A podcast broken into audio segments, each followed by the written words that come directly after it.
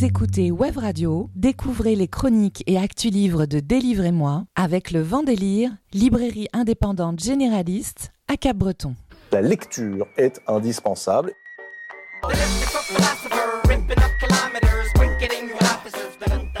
Délivrez-moi les coups de cœur livres de Web Radio, présentés par Blanche et Élise, tous les jeudis à 17h, rediffusion le dimanche à 11h. Je vais vous lire quelque chose et vous me direz ce que vous en pensez.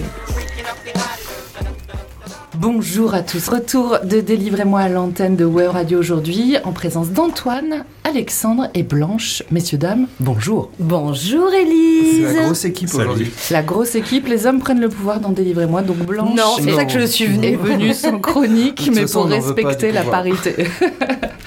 Alexandre, tu nous recommandes aujourd'hui la lecture de Frontier. C'est avec l'accent, c'est ça? On peut, je pense, ouais. Ou Frontier Fron- non, frontière, je dirais, moi. À Frontière, ouais, toi. je dirais frontière, je sais pas. C'est dans quelle langue? C'est en anglais euh, le titre, mais euh, écrit Donc, en anglais, donc frontier. Frontier, please. Frontier de Guillaume Saint-Gelin, publié aux éditions Rue de Sèvres, label 619. Et quant à toi, Antoine, ce n'est pas un coup de cœur livre, mais une chronique dans laquelle tu vas nous expliquer pourquoi les sensei sont-ils pervers dans les shonen. Il sera donc question de manga. Je traduis pour les auditeurs qui ne sont pas amateurs du genre, mais qui pourront peut-être le Le devenir. devenir, je l'espère. Je suis venue exprès, hein, C'est parce vrai. que je veux la réponse à cette question. C'est bien comme ça, j'ai pas la pression. T'aurais pu écouter la radio, hein. tu sais, on est diffusé en Ah fait. bon? C'est J'ai pas 89.8. d'internet, je, je peux pas l'appeler. Et en fin d'émission, comme chaque semaine, un agenda bien riche en rencontres littéraires sur le territoire Sudland et Pays Basque. On démarre par les chroniques. Euh, on a essayé de se concerter avant de démarrer pour savoir qui commençait. Personne ne m'a répondu, donc je décide arbitra- arbitrairement que c'est toi, Alexandre. Allez. Alors tu nous l'avais promis avant les vacances, tu Ouais. t'es plongé dans la lecture de Frontier de Guillaume Saint-Gelin, publié aux éditions Rue de Sèvres, label 619. Exactement. Donc euh, la science-fiction, parce que c'est de ça dont il est question, c'est vraiment un de mes genres préférés. Que ce soit en film, en série, en roman, et encore plus en bande dessinée. Euh, c'est ça que pour ça que j'attendais avec imp- impatience en fait euh, Frontière, la nouvelle BD de Guillaume Saint-Gelin. La était très très grande. Euh, les teasers postés sur les réseaux sociaux de Label 619 donnaient très très envie. Alors j'ai découvert le travail de Guillaume Saint-Gelin avec euh, The Grosserie. C'est une série de quelques tomes qui raconte l'histoire d'une famille qui tient une supérette d'un quartier populaire de Baltimore. Une super série. Ça, c'était édition Ankama, C'était chez Ankama à l'époque. ouais, l'ancien toujours, éditeur euh, du label 619. voilà, toujours euh, chez Label 619. Euh, donc The, euh, The, The Grosserie, pardon, c'est un peu The Wire en BD pour ceux qui veulent savoir ce que, de quoi ça parle, avec des persos patatoïdes entre guillemets. C'est un peu la signature de l'auteur. Euh, je passe rapidement au-dessus de sa bibliographie, que je vous encourage de toute manière à aller voir et lire, entre les mini-histoires et les parutions dans différents recueils du label 619, pour parler directement de PTSD, une BD d'action survitaminée à couper le souffle, tellement il se passe de choses en quelques pages, toujours de Guillaume Saint-Gelin bien sûr. C'est une vraie bombe qui vous explose au visage. Euh, encore une fois, lisez cet album, c'est vachement bien. Et je sais pas pourquoi, euh, pour Frontières, je m'attendais à de la SF sur le même ton que PTSD. Plein d'action, des vaisseaux qui partent dans tous les sens, des combats spatiaux. Et bah, pas du tout, figurez-vous. Euh, j'ai commencé à lire Frontières et en, en attendant l'action, je lisais, je lisais encore et encore. C'était trop bien, j'appréciais à fond l'univers et les persos. Et là, je me rends compte que j'ai fini le premier tiers de la BD et que j'étais complètement à côté de la plaque. En fait, Frontières, c'est excellent parce que c'est de la SF qui prend son temps. On pose les choses, les enjeux, et on avance avec les persos sur un temps long. Ça se compte en années dans l'histoire. Et bah, ça, c'est pour une bonne surprise, c'était une très très bonne surprise.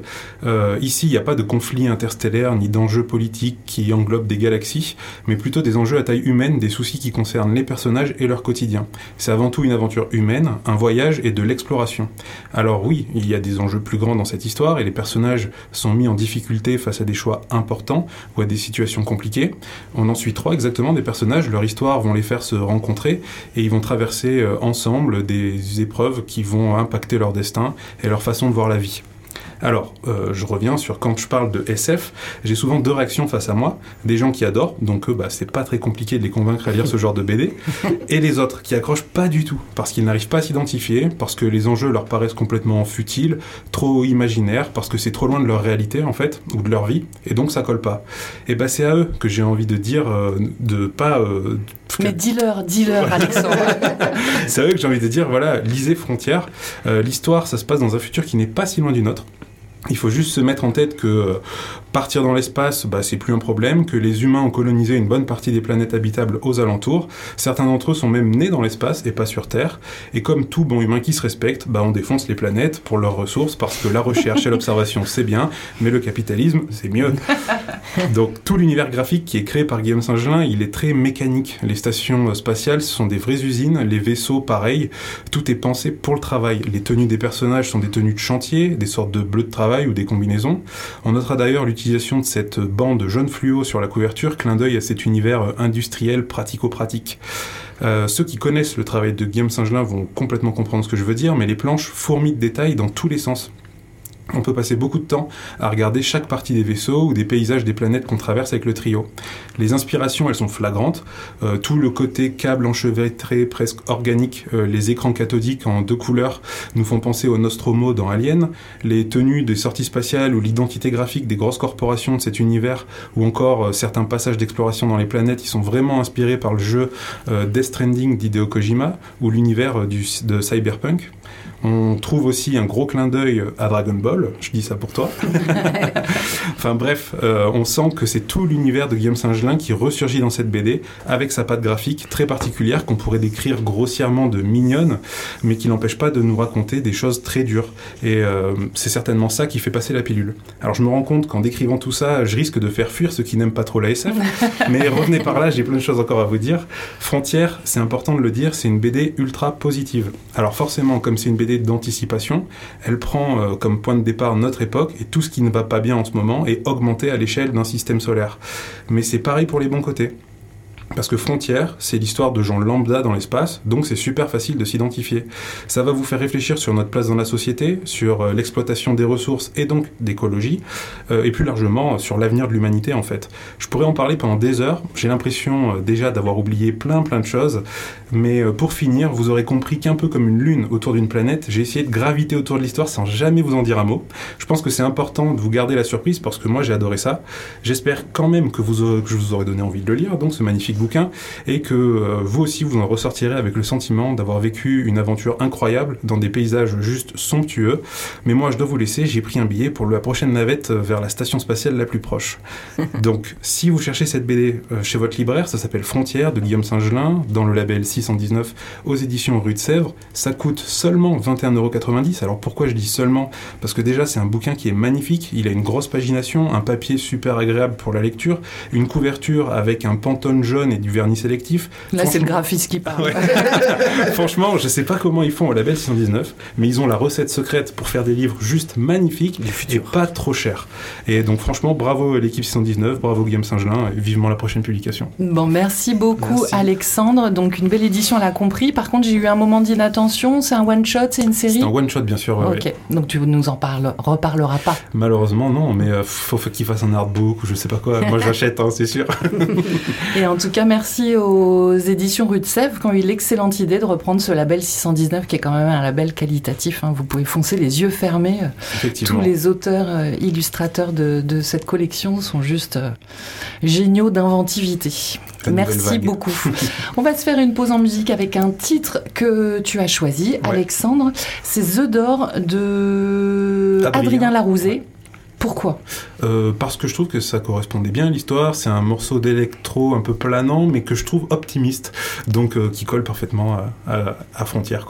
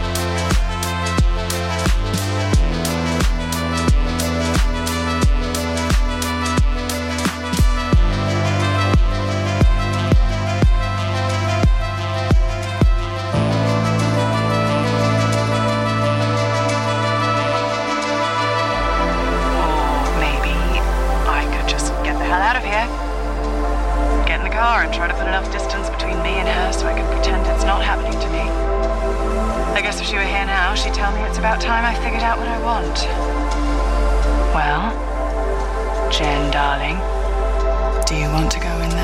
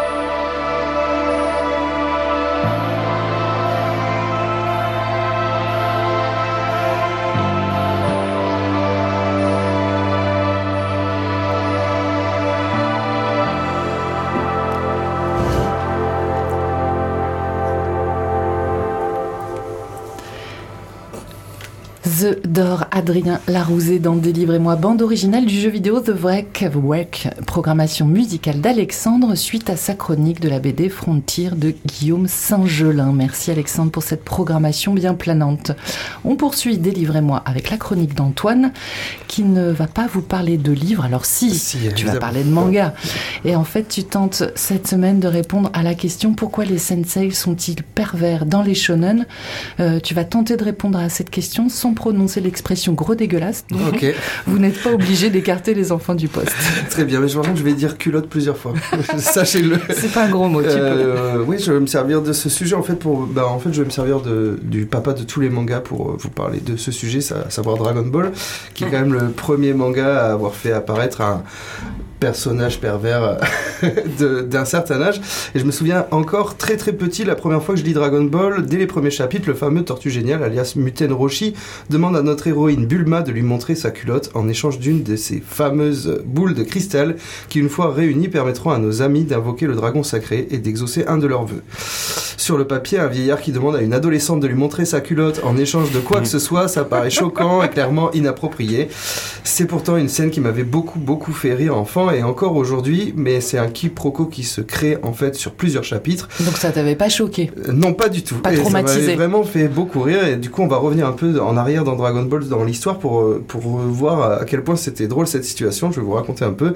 Sangoku, c'est donc un petit enfant qui vit seul, euh, qui semble doté d'une force incroyable et qui rencontre dans sa forêt Bulma, une jeune femme indépendante, surdouée, forte et héroïque en, que- en quête des fameuses Dragon Ball pour exaucer son souhait, à savoir une montagne de fraises ou alors un fiancé. Dilemme, tout ce qu'il y a de plus cornélien, nous en conviendrons.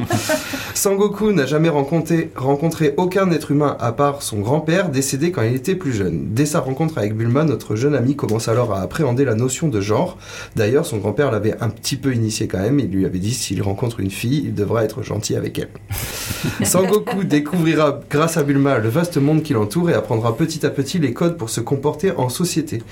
Dans son extrême innocence, Sangoku surprend Bulma en train de dormir et remarque elle aussi aussi a un ventre, entre guillemets, comme son grand-père, sur lequel il pourrait s'endormir confortablement, comme quand il était petit.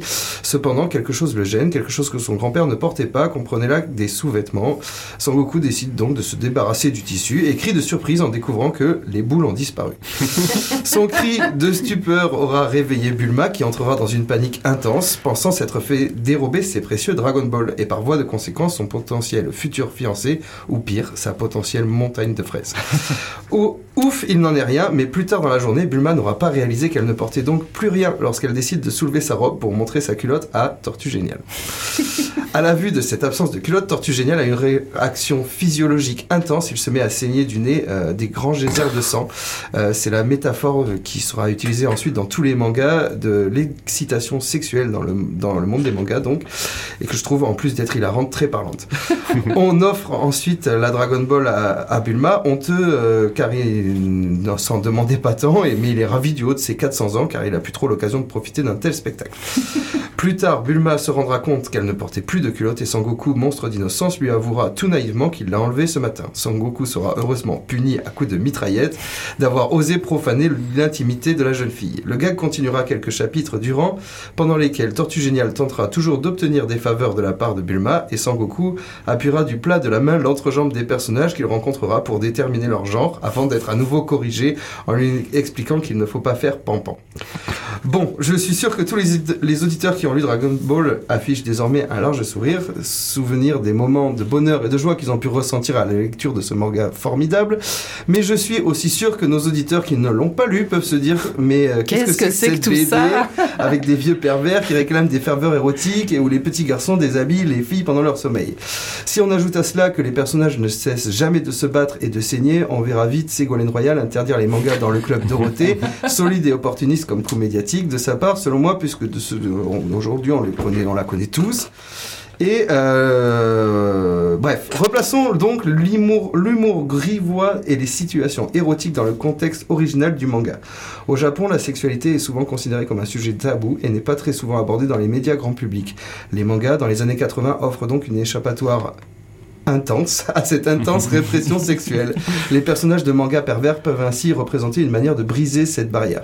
Il y a aussi euh, une raison beaucoup moins noble qui est de vendre des BD à, à des adolescents. faut quand même le reconnaître. Euh, les personnages pervers sont utilisés pour créer des situations comi- comiques ou humoristiques dans les mangas. Les situations embarrassantes ou ridicules sont utilisées pour divertir les lecteurs et leur offrir un moment de détente. Tortue Géniale aura ouvert la voie à une très longue série de personnages pervers dans les shonen et c'est d'ailleurs très souvent un personnage très respecté, très puissant et très sage qui a ce trait de caractère honteux. Maître Kakashi dans Naruto passe son temps à lire le roman Le paradis du batifolage pendant que ses disciples sont à l'entraînement. Plus tard dans le manga, un autre maître ira espionner les mains chaudes des filles pendant l'entraînement de Naruto et se rendra compte que c'est lui l'auteur du fameux paradis du batifolage. Dans One Piece, le gentleman est très intelligent, Sanji a un profond respect pour les femmes mais nourrit aussi en secret des fantasmes inavouables. Dans le très populaire Nicky Larson, notre héros perd toujours ses moyens devant une jolie demoiselle, ce, lui ce qui lui vaudra toujours, pour le rappeler l'ordre, un immense coup de marteau sur le crâne de la part de sa collègue.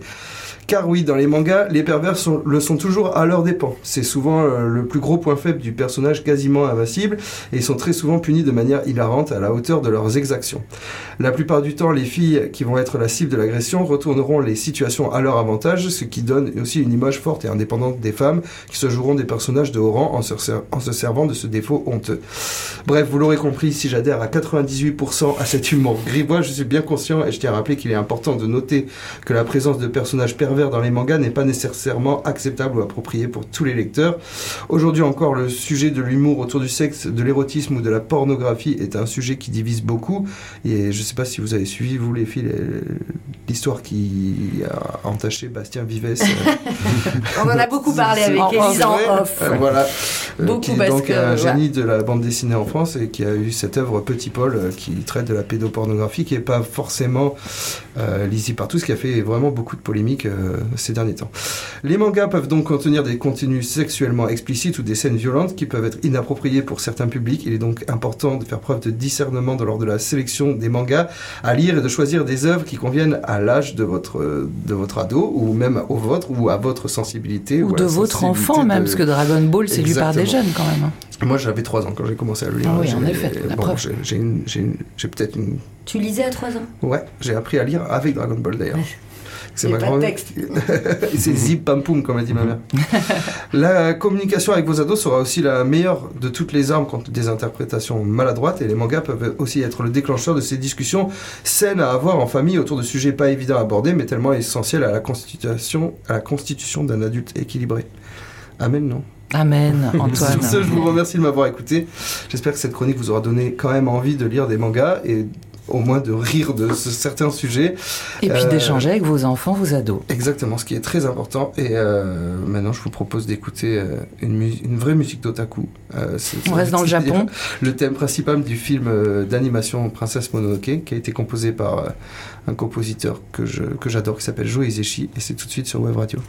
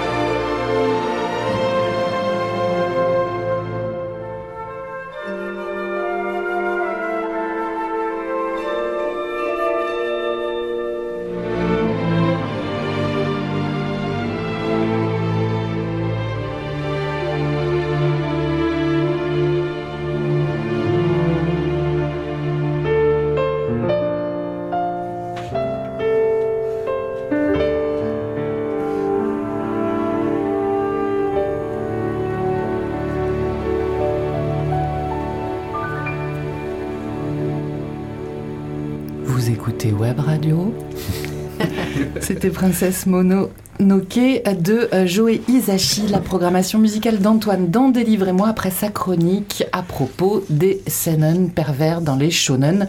Et euh, si vous venez de nous rejoindre et que vous râlez d'avoir raté cette chronique bien croustillante, réécoute possible ce dimanche à 11h et en podcast également sur notre site webradio.fm dimanche aussi. Alors c'est bien joli, me- messieurs, tous ces sons issus de bandes de jeux vidéo, de dessins animés, ça fait plusieurs semaines que vous me le faites. Donc challenge pour votre prochaine chronique. Je veux une vraie chanson s'il vous plaît. Moi, je propose Pull Marine. Et donc j'allais préciser, sauf Pulmarine d'Adjani, que Blanche a programmé plusieurs fois dans cette émission et qui n'est plus un choix Et on possible. peut mettre les Queens of Stone Age ou pas? Bien sûr. Si. Bah. Alors faut que ce soit raccord avec votre chronique par contre, faut qu'il y ait un lien. Mais du coup, chanson, faut qu'il y ait des paroles, c'est ça? C'est quoi le. Alors non, c'est euh, pas un truc issu d'un jeu vidéo Ah, ou d'un animé en fait. Ok. Ok, Voilà. Très bien. Défi relevé. Défi. Bah attends, relever ça, je ne sais pas. Ah, Accepter. Accepté, ouais. Allez, on poursuit cette émission libre avec l'agenda des rencontres littéraires. Nombreuses possibilités euh, de rencontrer des auteurs, donc autant de pistes de lecture en cette fin du mois d'avril et ce début du mois de juin. Alors déjà ce soir, vous allez pleurer, il y a plein de choses. Jeudi 27 avril, dans quelques minutes, à 19h, se déroulent les rencontres de l'imaginaire. C'est au cinéma Grand Écran à Tyros, le lycée Sud des Landes et la librairie Le Vendélire de Cap-Breton en partenariat avec le cinéma Grand Écran et la bibliothèque Gabriel Fautou de Tyros vous invite à une grande soirée autour des littératures de l'imaginaire avec à 19h donc une rencontre avec trois grands auteurs de ces littératures. Laurent Jeunefort, auteur de plus d'une cinquantaine de romans de science-fiction et de fantasy.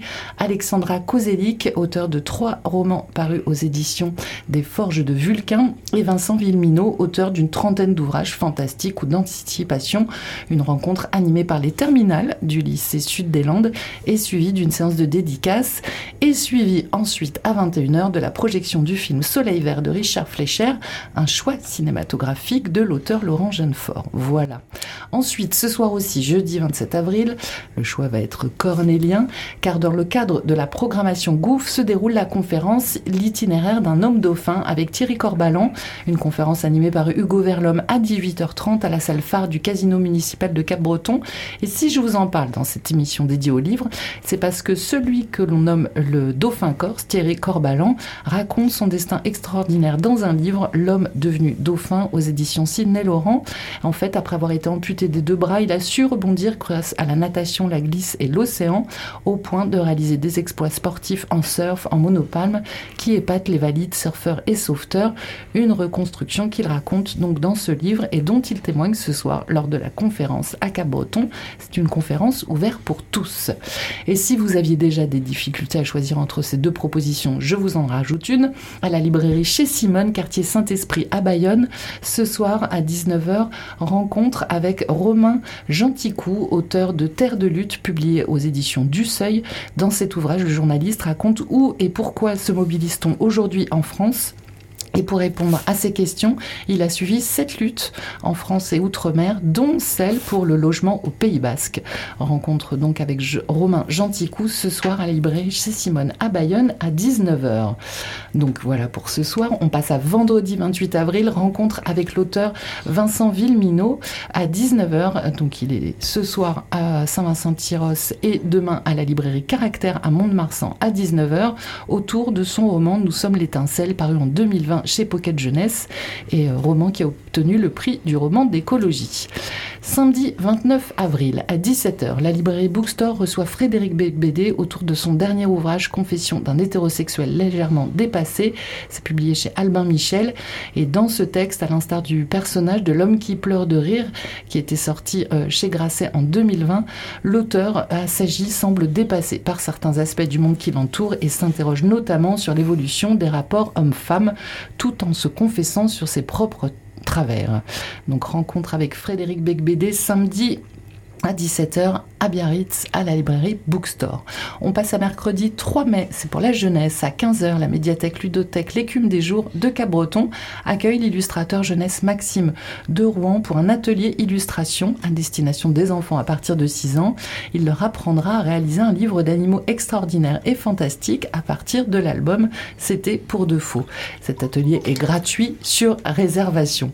Un atelier qui sera suivi à 16h30 d'un goûter et d'une séance de dédicace de euh, l'auteur-illustrateur à la librairie Le Vendélire de Cap-Breton.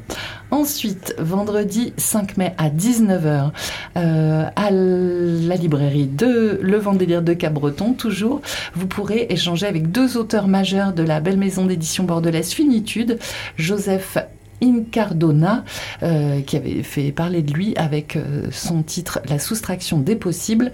Il viendra là parler de ses deux derniers romans, Les corps solides et Lonely Betty, illustrés par Thomas Haute.